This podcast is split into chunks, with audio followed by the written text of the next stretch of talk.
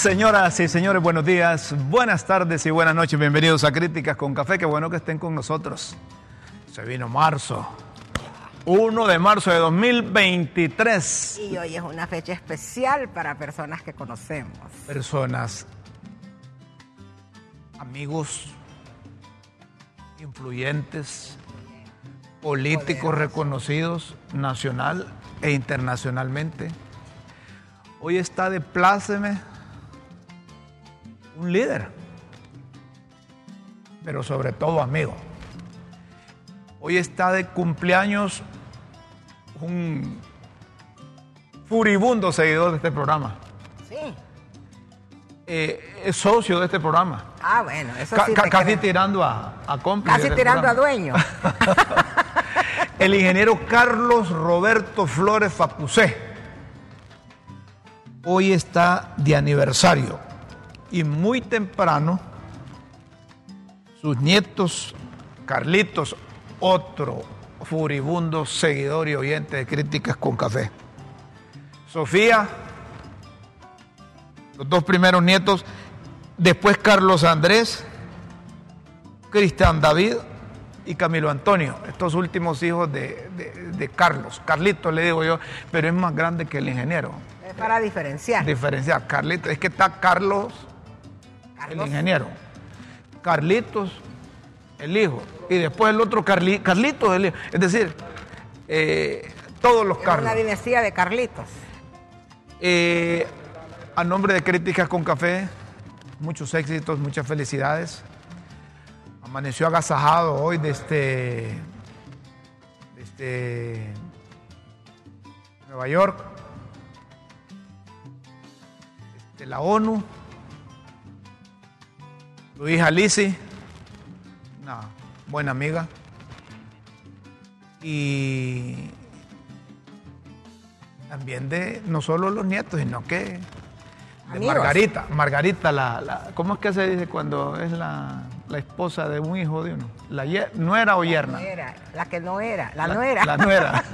Nuera. Se llama Nuera. nuera porque esa no era. Pues Margarita y Carlos, junto a, a sus hijos, Carlos Andrés, Cristian y, y Margarita. Y miren, y de estos líderes quedan pocos.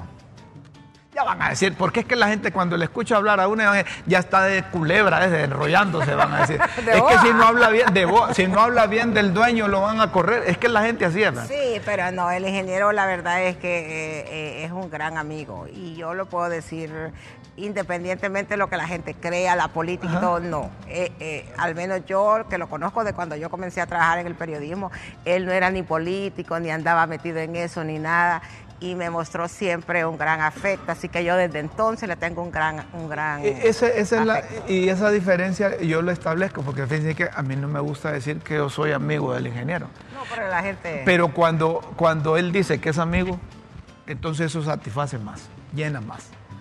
Y, y es de los líderes que, que no anda ahí del timbo al tambo, sino que a él lo van a buscar. Ahí llegan a la casa de él líderes del Libre, líderes del Partido Nacional, Aunque les dice liebres. li- li- li- líderes del Partido Liberal. Y, a ver, ayer, ayer fue martes, ¿no? Ayer me reuní con un conocido político y me dice, mire, el ingeniero Carlos Roberto Flores es otro nivel de política. ¿Cómo así le digo yo? Es que fíjese, dice que a nosotros nos invita a la embajada y- nos vamos a poner allá debajo de un palo en mango.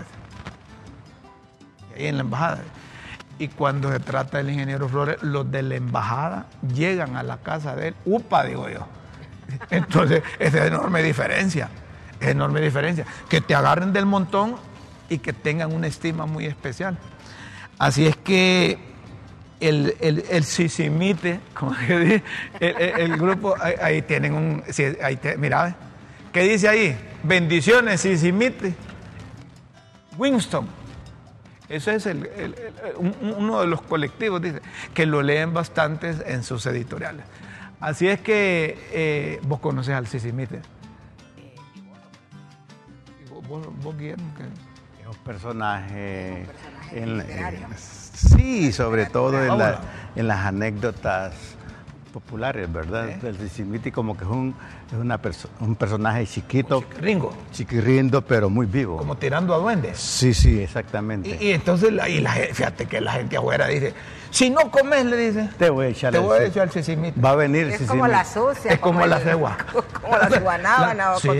pero eh, él, siempre está presente ahí en esos escritos. Así es que felicidad. Después del programa nos vamos porque allá compramos un pastel, hicimos la vaca aquí entre todos para comprar un pastel.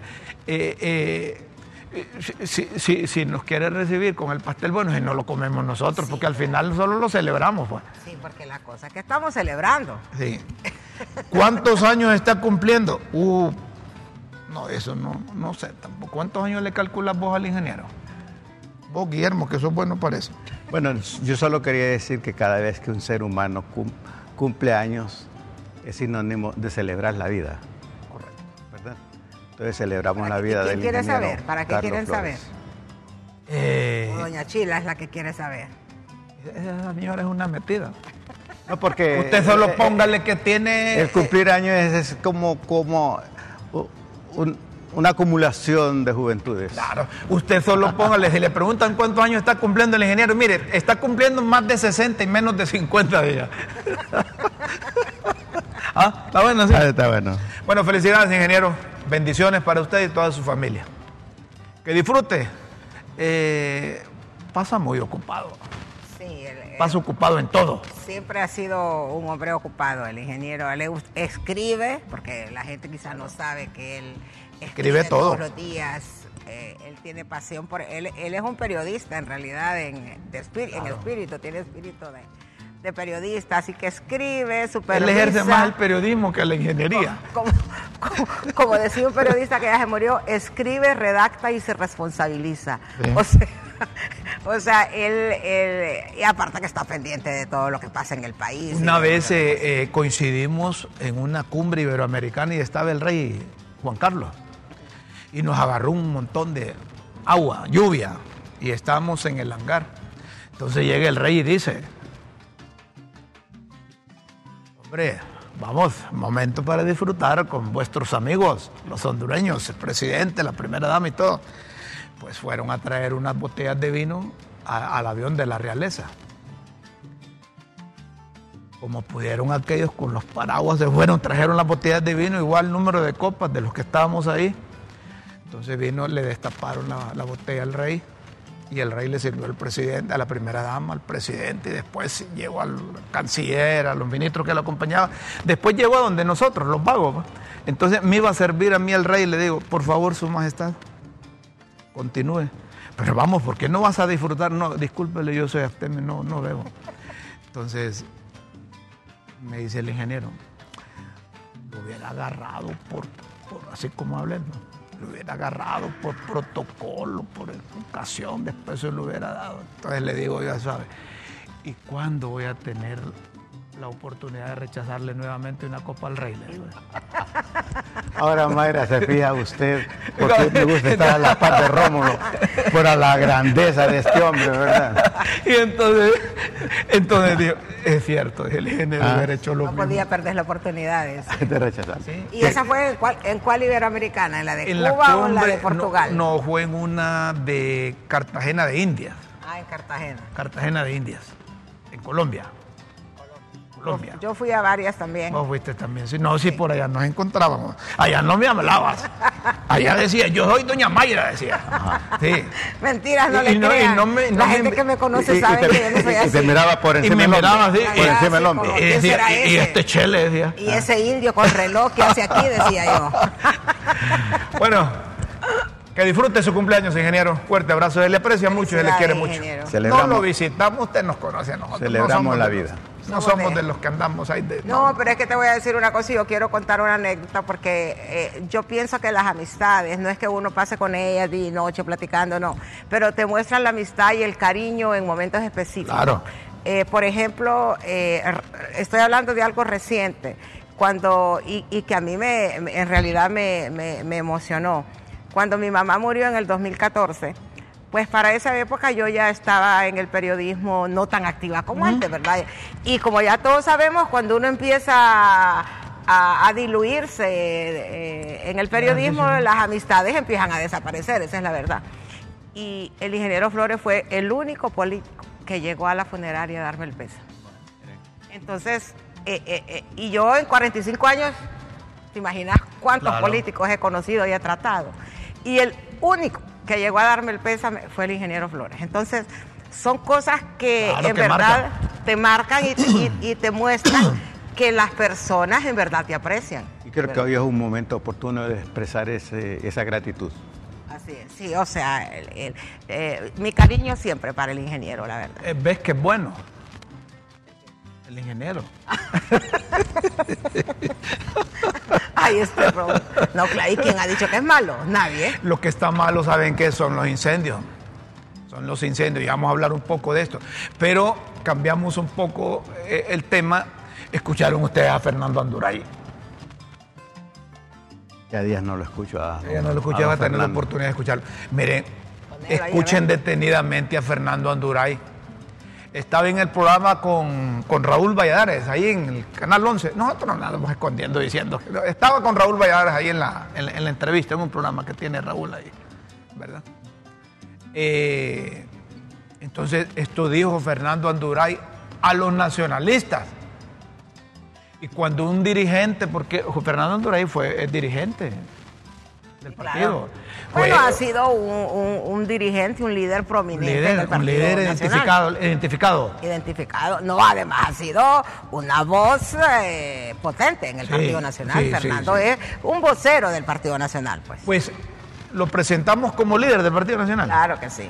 Eh, es un profesional eh, del derecho y es un catedrático Era catedrático universitario. y de una larga trayectoria. Trayectoria, sí. No necesita carta de presentación, pero eh, queremos que los nacionalistas escuchen esto porque yo comparto casi al 100% esto que dice Fernando Anduray. Y no es que seas cachureco. Y no es que... Hoy, 27 de febrero de 2023. A ver, hay, hay ese error de, la red, pero vamos a ver si lo... ¿Qué le provocó el delay de aquel? Eh, eh, ah, es que el delay... no, no, el delay de Chávez le pasó esta vez a, Anduray. Pero prepárenlo bien ahí. Prepárenlo bien ahí. ¿Saben por qué es importante esto? Porque ya pasó un año de administración. Ya pasó un año de la administración. Y he escuchado y he visto que el Partido Nacional está activando en base al error que comete el partido de gobierno. Y no en base a lo que realmente deben hacer ellos al interior de su partido. Y eso de estar haciendo proselitismo alrededor de los errores de otros partidos, no es muy bueno porque cuando superan esos errores se queda sin bandera el partido, el partido que busca eh, capitalizar esos votos para asumir eh, eh, de nuevo la conducción del país. Pero Fernando les dice, les reitera les insiste con eso de los narcos, que eso fue lo que debilitó ese partido y lo llevó prácticamente junto a la reelección presidencial de Juan Orlando Hernández a, perder contundentemente la elección frente a, doña Xiomara. Pero retomamos esto de, Fernando porque me parece que es la vía, que es el camino que debe tomar ese instituto político ahora en la oposición. Que no anden perdiendo tiempo y que, agarrando al candidato que, solo para ellos mantenerse. Porque hay que decir, la candidatura de Papi es una candidatura de compadres, de compadres que están bien en los cargos de elección popular, de diputados. Ellos lo enganchan, como Jo lo enganchó y lo presionó, para que sigan esa candidatura. ¿Tienen listo a Fernando? Ya casi. Eh, eh, le vamos a comprar más velocidad al, sistema de internet que tienen ustedes. ¿Ah? Eh, les voy a conectar. Está más banda ancha. Sí, les voy a conectar un internet que tengo yo que está conectado a China. y, cuestión rapidito, baja esa cosa ahí. ¿Ah? Para que la, para que la, tengan buena ahí. Eh, me avisan cuando tenga Fernando, cuando tenga a Fernando. Cuando tenga a Fernando. O, o, o miremos a ver si O mira, está en ahí otro, le- en otro. Decirle a la gente qué es lo que dijo, pues, para los que no lo hayan escuchado. Es que fíjate que preferiría que, que- que lo escuchen en la voz de. Pues sí, pero como producción está un poco... Eh, eh, no, no, no es producción, ahí es el sistema. El sistema que no, no, no, no, no está bien. Lo que dice Fernando. Y la idea es que escuchen de viva voz de un miembro del Partido Nacional lo que le dice a los miembros del partido de la Estrella Solitaria sobre las vinculaciones de, del narcotráfico. Fernando Anduray, general de batalla del Partido Nacional de Honduras, le pido a los señalados por actos de corrupción o los señalados por narcotráfico que aún persisten como dirigentes del partido o persisten en sus cargos, que por favor nos ayuden y que se aparten. No nos sigan haciendo daño. No vamos a ganar las próximas elecciones con los mismos vicios y con los mismos señalamientos. No les estoy pidiendo que se vayan del partido. No les estoy diciendo que los expulsemos del partido. No les estoy amenazando con que los vamos a apartar por la fuerza. Es muy probable que algunos de las gentes que están señalados por actos de corrupción tengan liderazgo en sus departamentos fuertes y tengan dinero para las próximas elecciones, fuerte. Y es muy posible que vuelvan a ganar las próximas elecciones internas del Partido Nacional. Pero también es muy posible que nos vuelvan a llevar al fracaso en las próximas elecciones. Buenos días. Por favor, De continuar ahí. por favor, ayúdennos, ayúdennos. Es momento de cambio, es momento de que se aparte la gente. Hoy, 27 de febrero, aniversario del partido, con una gorra sin nombre. Es el Partido Nacional el que hay que salvar. Así es. Y eso implica respeto absoluto a los derechos de todos los nacionalistas. Yo quiero pedirle hoy al Comité Central del Partido Nacional y al liderazgo oficial de todos los que hoy son diputados, alcaldes, regidores, que respeten los derechos de todos los que se están oponiendo a lo que no les gusta dentro del Partido Nacional. Porque no son dos personas, son miles de personas a nivel nacional que están esperando que hayan cambios y respuestas a lo que pasó en el 2021 y esperanzas para ganar en el 2024. Fernando Anduray. ¿Qué decís? No, contundente, primera vez que lo escucho con sensatez yo, yo. y oportuno. Me hubiese gustado que durante esos 12 años hubiese tenido esa conducta, ¿verdad? Que cuando estaba el toro Sí, dijera. sí, sí, sí, sí. Ah. Pero bueno, Pero... hace un gran aporte, me parece a mí, que hace un gran aporte eh, contundente, un llamado, un llamado me parece bastante auténtico, sincero, eh, preciso, oportuno al Partido Nacional. Porque sí, yo pienso que el Partido Nacional perdió toda credibilidad y toda autoridad moral y para poder reestructurarse tienen que irse a las raíces de, de esa degeneración que ha tenido el Partido Nacional. A la, a la vez me parece que es un llamado a otras instituciones colateralmente políticas, porque es un llamado ético el que está haciendo Anduray. Así que yo personalmente lo felicito. Bueno, yo creo que está bueno el llamado a que esta gente se aparte. Pero a mí me cuesta creer que se van a apartar. A apartar solo. Yo creo que deben sacarlos. El llamado debería ser a que los nacionalistas honrados, porque los hay, a que los nacionalistas decentes, porque los hay, saquen a esta gente de ahí. Porque voluntariamente yo dudo que se vayan a ir. Así como que, ay, no, mira, yo le estoy haciendo daño al partido y mejor me retiro. Al menos yo no, no creo que vayan a hacer eso. Ojalá lo hicieran, pero no creo que lo vayan a hacer. Pero creo que es una voz que advierte que los nacionalistas no ignoran eh, la realidad que viven. Por lo menos admiten que tienen un cáncer ahí adentro que necesitan extirpar. Así que, ¿cómo lo van a hacer? Bueno, las nuevas generaciones, el nuevo liderazgo tendrá que hacer algo, porque esta gente no creo que voluntariamente les diga, aquí está el partido. Así que Ah, qué bueno que El están- poder no se entrega así nomás. Ah, eh, eh, el- es que es el poder, y- o por lo menos una parte del poder, una parte de la influencia, porque nadie puede desconocer que el Partido Nacional, aún en la llanura y cualquier partido en la llanura, tiene una cuota de poder. Y la cuota de poder del Partido Nacional tampoco se puede decir que es minúscula, es una cuota de poder importante. Entonces, creo que, que eh, esta gente no se van a apartar voluntariamente. Y una vez se enojaron conmigo los nacionalistas porque escribí en mis redes sociales, tienen la oportunidad para sacudirse esta gente. Si realmente quisieran al partido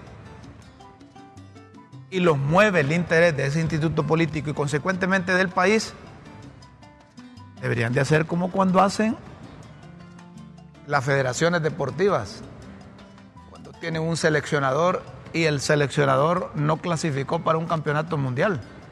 Fuera. Lo que hacen es que fuera el técnico, fuera todo el equipo que está rodeado ahí y denle oportunidad a otro. Entonces, si el comité central que dejó Juan Orlando Hernández fracasó, producto de las acciones del comité central fue que perdieron las elecciones. Y de todo, un- un- una Pero variable. eso no lo vemos en los partidos, porque el. Partido Liberal perdió y ahí están los mismos. Pe- Pero lo que te quiero decir es que, que no se hagan, como dicen los nacionalistas, los locos en el comité central. Juan Orlando les cambió a 50 miembros, les puso ahijados, sobrinos, les puso todos los recomendados. Entonces deben cambiar esa estructura y poner cualquier otra estructura, buscar gente, porque hay gente rescatable en el Partido Nacional. No todos los nacionalistas son narcos, ni todos los nacionalistas son corruptos, José. como sucede con todas las organizaciones políticas, ¿verdad? No Todas- solo es en el Partido Con Nacional. todas las organizaciones. Con todas las organizaciones, no solo políticas sí. también. Entonces, el llamamiento que hace Fernando debería servir para depurar, Para depurar. para cambiar. Quiero reforzar, tiempo. quiero reforzar eso, si me permiten. Me parece que el aporte del abogado Fernando es una expresión de alta conciencia. Entiéndase la alta conciencia como la capacidad de autocrítica, es. Autocrítica. ¿verdad? Ella, él está haciendo una autocrítica y una organización con la capacidad de autocrítica. Eh, permanece en el tiempo. Pero- porque va depurando en el camino. Perdón, solo termino. Entonces, el llamado que está haciendo él de autocrítica se está echando encima a muchos, a muchos compañeros quizás de- del partido, la, de la familia del Partido Nacional. Pero me parece que es un llamado oportuno que está haciendo. Y un llamado no solo a los nacionalistas, Claro. a todas las organizaciones eh, civiles y religiosas, sociales, que no tienen la capacidad de autocriticarse, están en el camino de caer en la eh, corrupción. Y, y solo, miren ustedes lo que dice Pepe Lobo, Por eso. expresidente de la República. Quienes hablan de ñangarada se han quedado en los años 70 y 80, refiriéndose a- a- a- al nuevo gobierno. Si Tito es el candidato del Partido Nacional sin ir a elecciones internas, tendrá el mismo resultado del 2021.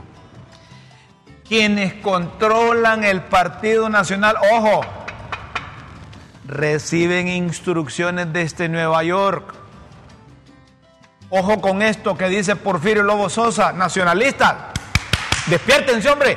Quienes controlan el Partido Nacional reciben instrucciones desde Nueva York. Entonces tiene razón Juan, este Anduray, con, con lo que dice. Coinciden. Coincide Anduray con, con Pepe Lobo. Y esto, esto, esto es eh, determinante que un líder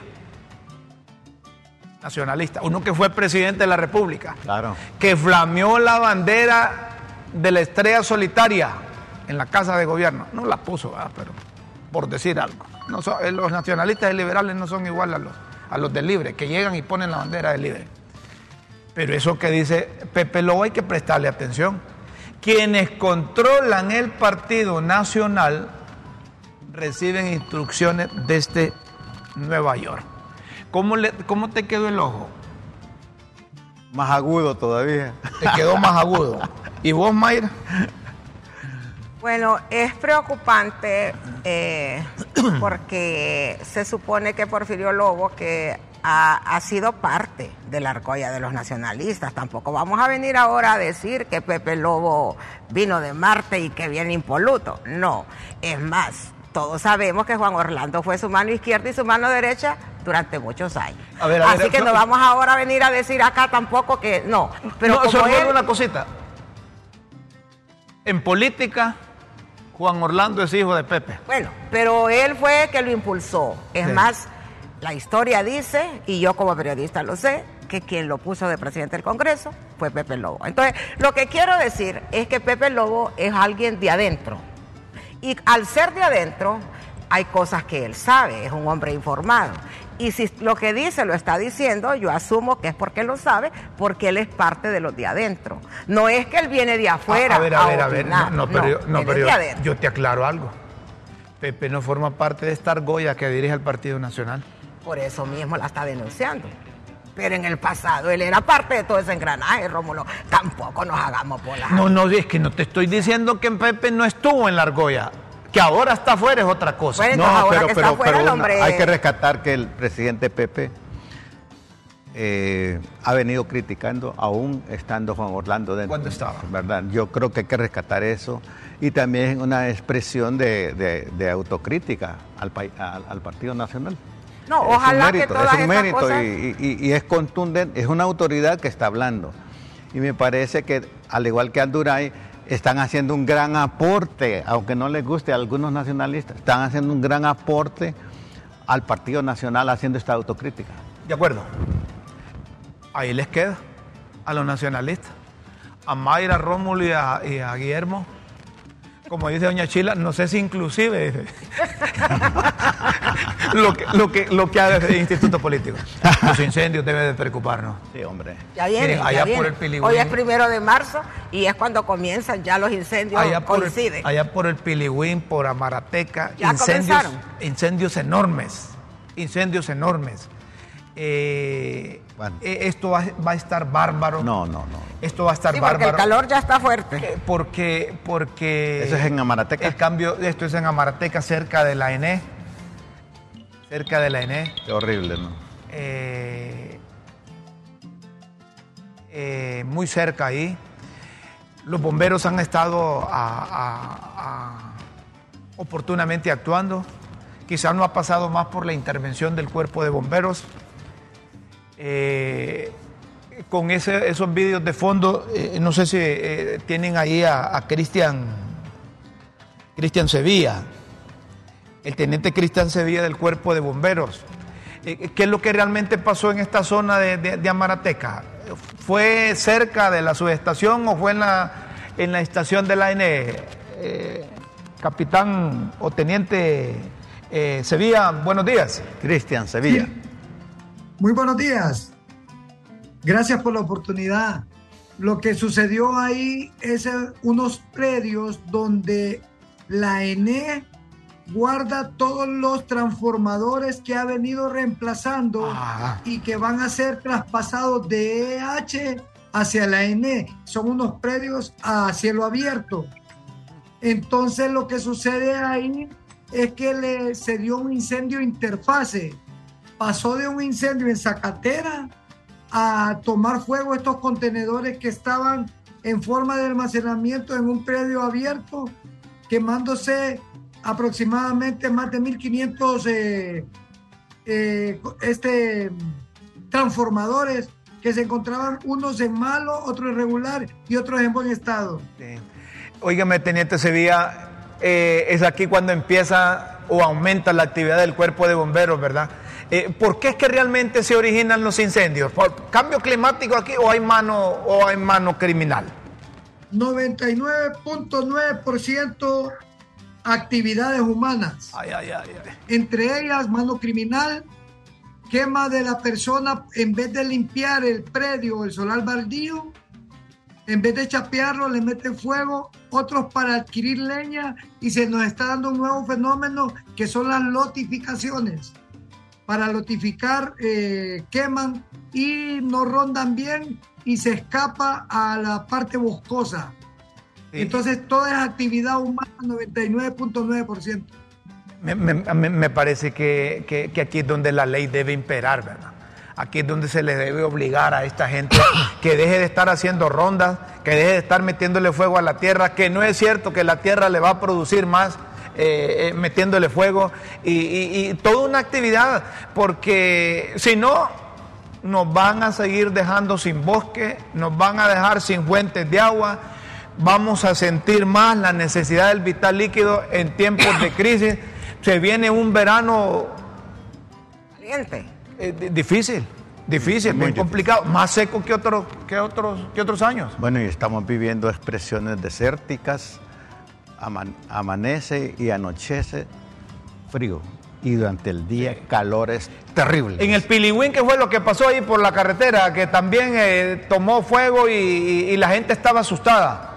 Sí, recibimos el llamado de, a través del 911 que cerca de un parque que pertenece a la Universidad Autónoma se estaba originando un incendio forestal. Tenemos una estación en el Atío, se desplazaron y al llegar al lugar comprobaron la existencia de este incendio y se le mandó aproximadamente de- del cuartel general unos 15 elementos más para poder sofocar ese incendio que de no ser así se hubiera convertido en un incendio forestal de grandes proporciones y viera, eh, hubiera eh, entrado a la zona de reserva de lo que es de amortiguamiento de la tigra. Gracias a la labor de nuestros compañeros se pudo extinguir y dejar controlada la situación. Se dieron las recomendaciones a los vecinos porque también es producto de la actividad humana que se dio este incendio forestal. ¿Qué, qué le recomiendan ustedes preventivamente a la gente? Ah, utilizando sus medios de comunicación para hacerles el llamado a la conciencia que estos lugares de amortiguamiento es donde están los nacientes que alimentan a las comunidades de agua y al meterles fuego o al quemarlos se secan. Entonces vienen los racionamientos y vienen así en la escasez de agua a las partes más altas de todas las ciudades y también afecta a las personas adultos mayores con problemas respiratorios por el humo que causan todos estos incendios. Óigame, ¿cuántos incen- incen- incendios diarios registran ustedes aquí en, Bueno, en Tegucigalpa? tenemos una media de dos incendios forestales y, se, y 10 incendios en zacateras o solares baldíos. Esa es la media que manejamos. Pero exactamente llevamos hasta la fecha 84 incendios forestales a nivel nacional, de los cuales 25 en el Distrito Central. Tenemos 758 incendios en Zacatera y de estos pertenecen 304 al Distrito Central. Eh, En dos meses, 700 y pico de incendios. Qué barbaridad. Y en Zacatera, solares baldíos, predios abandonados o que eh, están llenos de maleza y de basura. Y de estos eh, predios eh, reportamos unos cinco incendios interfase. Les explico. Interfase es que se da, que pasa de un incendio de Zacatera y agarra fuego una casa, una vivienda, entonces le llamamos interfase. Pasa de una fase de Zacatera a incendio estructural. Entonces, Zacatera hemos tenido aproximadamente cinco incendios estructurales. ¿Y el, el cuerpo de bomberos tiene suficiente agua? Bueno, el agua es la que el SANA eh, trata, o sea que el agua que utiliza el cuerpo de bomberos es la que va a necesitar las personas para su diario vivir, para sus quehaceres. Ese es el agua que nosotros utilizamos, entonces esta es una cadena. Si se destruyen las fuentes de abastecimiento de las represas, la represa va bajando su nivel. El agua que trata el SANA ya no llega a las personas, sino que las utilizamos los bomberos para apagar los incendios. Muy bien, gracias, Cristian. Gracias. Bueno, para servirle, gracias a ustedes por la oportunidad. Cristian. Cedilla, teniente de bomberos con nosotros, actualizando lo que, lo, lo que pasa. Eh, hasta que no metan preso, hasta que no metan preso unos cuantos, no vamos a, a frenar esos Quiero incendios. decir dos cosas sobre esto. La historia registra que el encontrar placer en el fuego registra que Nerón era el, y a eso se le llama pirimanía, o un pirimaníaco es aquel que haya placer en destruir a través del fuego. Y hablar de esos aquí. Abundan. Abundan. Tenemos una sociedad pirimaníaca que haya placer en el fuego. La gente grita cuando hay fuego. Ay, Diosito, ojalá que no nos aparezcan a nosotros como amigos eso. Pero mira, mira cuántos Claro, incendios. claro. Pero ¿Cuántos también incendios? yo creo que hay bastante irresponsabilidad. Es decir, que la gente eh, enciende un fuego, tira colillas, de, de repente sin medir la consecuencia de lo que puede suceder. Tal vez no necesariamente tiene un trastorno, sino es, irresponsa- es irresponsable. Hay mucho de eso también, porque en estas zonas eh, la gente enciende fogatas, queman el monte, hay gente que en vez de, de chapear, como dicen, eh, le meten fuego a la- al área y en tiempo de sequía y de calor, eso... Yo, yo lo que va. creo que la gente todavía no entiende que la tierra es la casa de todos. Exactamente. La gente piensa en función de cuidar la partecita de su casa. En su casa no tiran la colilla, ¿verdad? En su casa no tiran eh, eh, algo que pueda propiciar un incendio. En su casa, en el patio de su casa, son muy Eh, cuidadosos. exacto. Son muy cuidadosos, pero no hacen lo mismo en el patio del vecino. Ah, sí. Entonces, a medida que Es haya un conciencia- irrespeto, un a irrespeto la gran casa común que se- sería la ecología. Sí. La pacha, la mamapacha. La Pachamama. Pachamama. Pachamama. la madre tierra. La madre tierra. E- Eso es el concepto que se debe generalizar. Así como cuida su casa de los incendios, cuide la del vecino. Y van a ver si no vamos a ir haciendo conciencia y, y vamos a tener en épocas de prolongados veranos De ahí se deriva árboles verdes. La, la- la economía es la administración de la casa pequeña. La ecología es la administración de la gran casa común. Debería haber un equilibrio entre la administración de la casa pequeña y la gran casa común. Tenemos mucho irrespeto a la gran casa común. Yo comparto contigo. Señoras y señores, hoy en la salida hacia el sur, eh, eh, lo prometido es deuda, dijeron los vecinos allá, y se tomaron la, la carretera.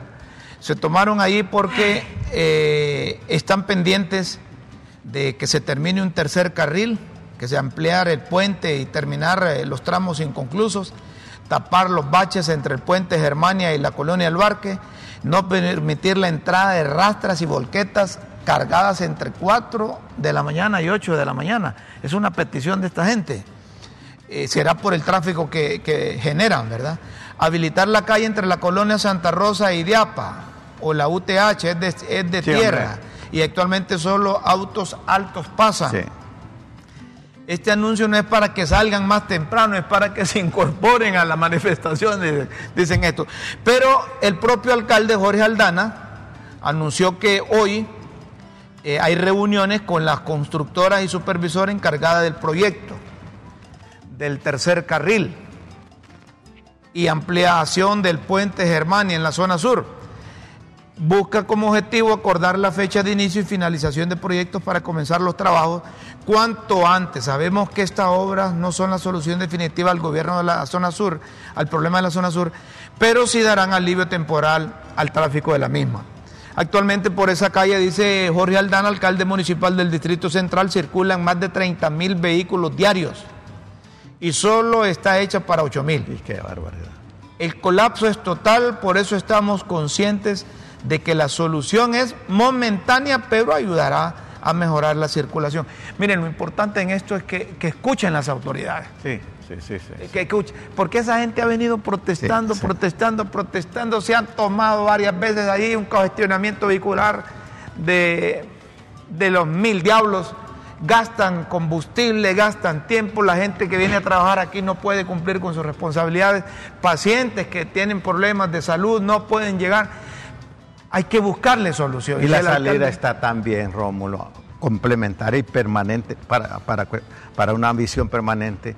Aquí por la por la por el tablón, esa salida es una maravilla. Solo es de, de arreglarla. de arreglarla. De una que sale allá por la salida de Oriente, dar la vuelta por aquí y salir allá al sur. Al Todo sur. ese tramo que hay. Exactamente.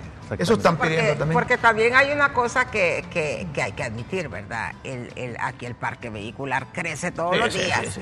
Entonces, también, todos queremos tener vehículos, ¿verdad? Todos queremos tener vehículos. Ajá, ¿y dónde van a caber todos esos vehículos en la calle? Entonces, la salida al sur es una de las áreas más congestionadas, pero no es solo por el tráfico pesado, es porque de esa zona ha crecido mucho en población. Hacia aquel lado de la ciudad ha crecido, hay colonias súper pobladas. De acuerdo contigo, de acuerdo contigo. eh, eh, es imposible que no haya tráfico. Por ejemplo, si las casas, las calles, perdón, y avenidas de Tegucigalpa las hicieron pensando en función de 200 mil vehículos, ya, siguen siendo las mismas calles, las Y mismas todos avenidas los y todos tienen vehículos. Gente, todos los días hay personas comprando carros. Gente que no tenía carro, hay personas comprando su vehículo. necesidad, ¿verdad? Eh, claro, yo no estoy criticando que lo hagan. Lo que quiero decir es, eh, eh, eso está como le pasa a uno en la casa.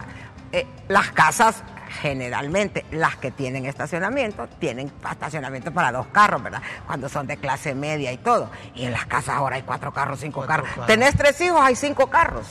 Entonces, y tenés una casa de dos, de dos mm, parqueos o de uno, ¿dónde vas a estacionar los otros cuatro? Dame un Entonces, carro de esos. que eh. No, es que es cierto. Digo porque en las colonias No, hay mucho pleito entre y, los y vecinos. las casas que construyen también, Y solo gente- te tiene para dos. Y la- y, eh, para dos como cuando, Sí.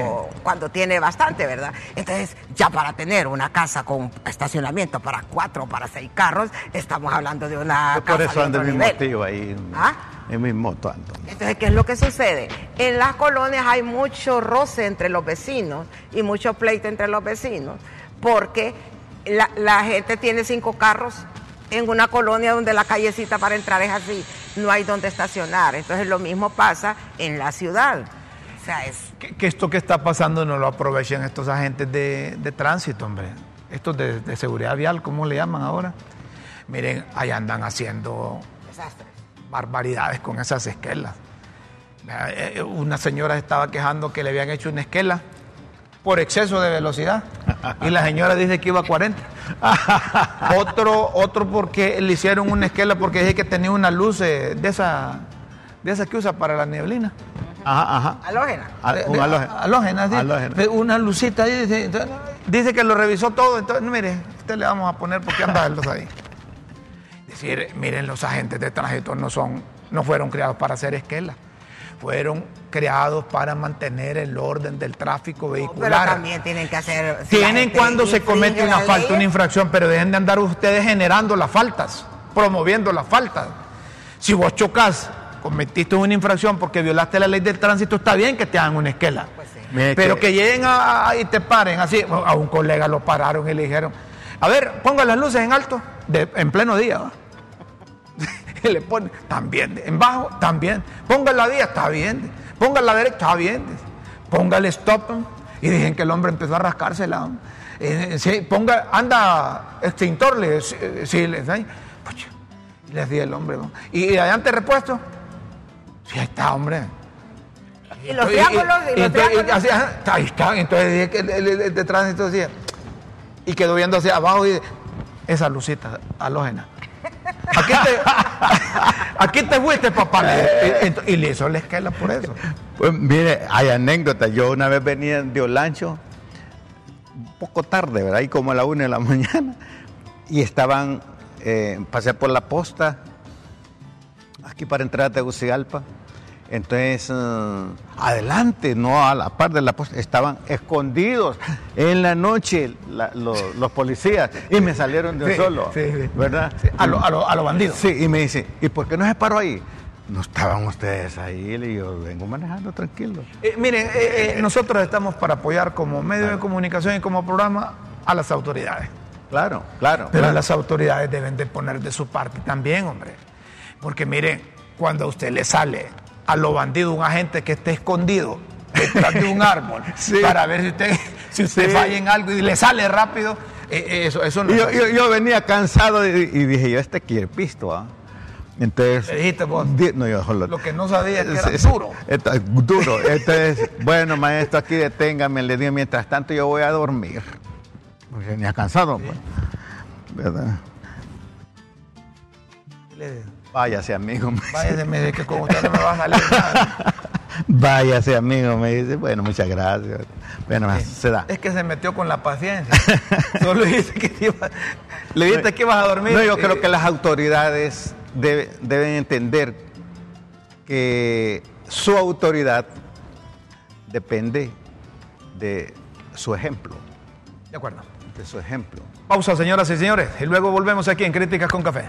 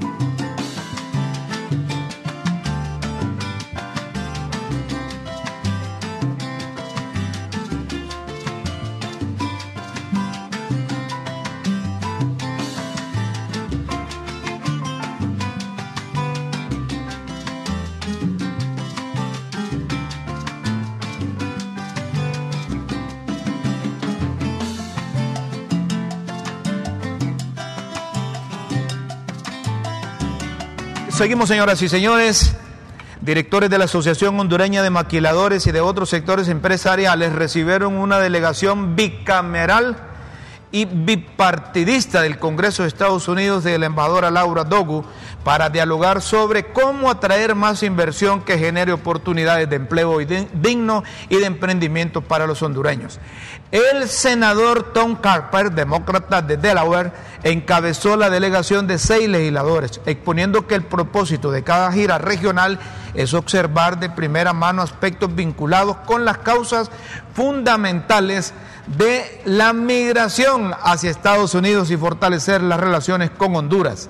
El diálogo con los legisladores sobre la importancia de multiplicar la generación de oportunidades a través de crecimiento económico sostenible como una alternativa a la migración irregular hacia Estados Unidos se enmarcó en los valores compartidos de la democracia, la libertad, el Estado de Derecho, el respeto a los derechos humanos y la promoción de trabajos dignos. Durante la reunión, Mario Canaguati, presidente de la Junta Directiva de la Asociación Hondureña de Maquiladores y directivos de esa organización, compartieron las iniciativas enfocadas a mejorar el bienestar de los trabajadores de la industria, sus familias y sus comunidades. Les informó que estos proyectos son el resultado de un diálogo permanente de más de una década por medio de la Comisión Bipartita.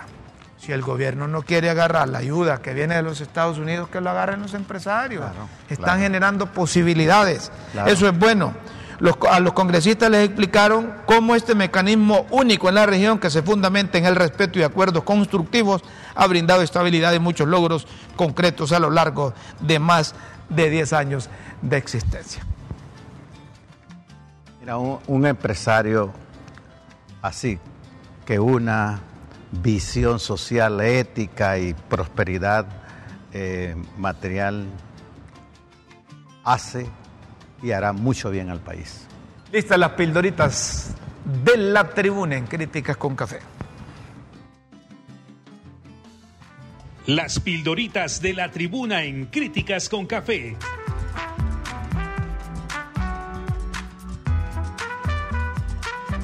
Textos que enseñan y orientan a quienes quieren aprender.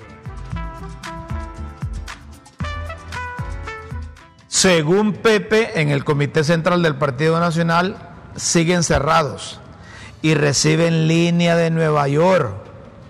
Que no haya elecciones internas y así, papi, a la orden sea candidato único. Y Pepe le dijo, si lo imponen van a tener el mismo, el mismo resultado. Venada, dejen de hablar papadas, manda decir el hombre del chimbo, ya que ahora mismo la gente no quiere hablar de constituyente y si la llevan a consulta les puede salir la venada careta, porque lo que urge es chamba y comida. Tienen razón, la gente no está pensando en constituyente ni en cuarta urna, quiere chamba y comida. Opone El Salvador de Honduras avisa que lo mantienen a raya y decidieron no pagarle su salario como designado presidencial ni darle presupuesto a su despacho. Yo, yo le agrego una pregunta, ¿y qué hace Salvador para que le paguen? Pues urgida.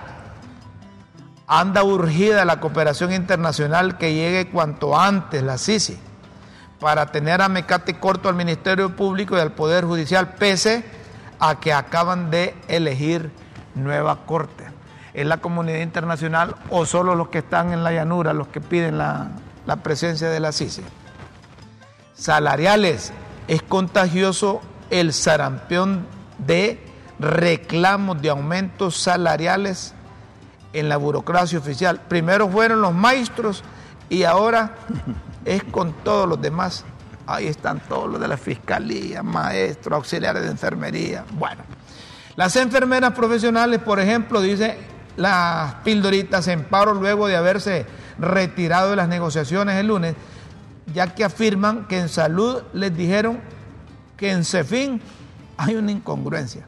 Esto se tira la pelota cuando, de, paparse, de pagarse se trata. Pruebas. Le tocó yuca a piedad de la OMS y OPS, ya que le cayó encima la pandemia. Al inicio no tenían las pruebas de contagio, después fue que metieron al país en la canasta de COVAX.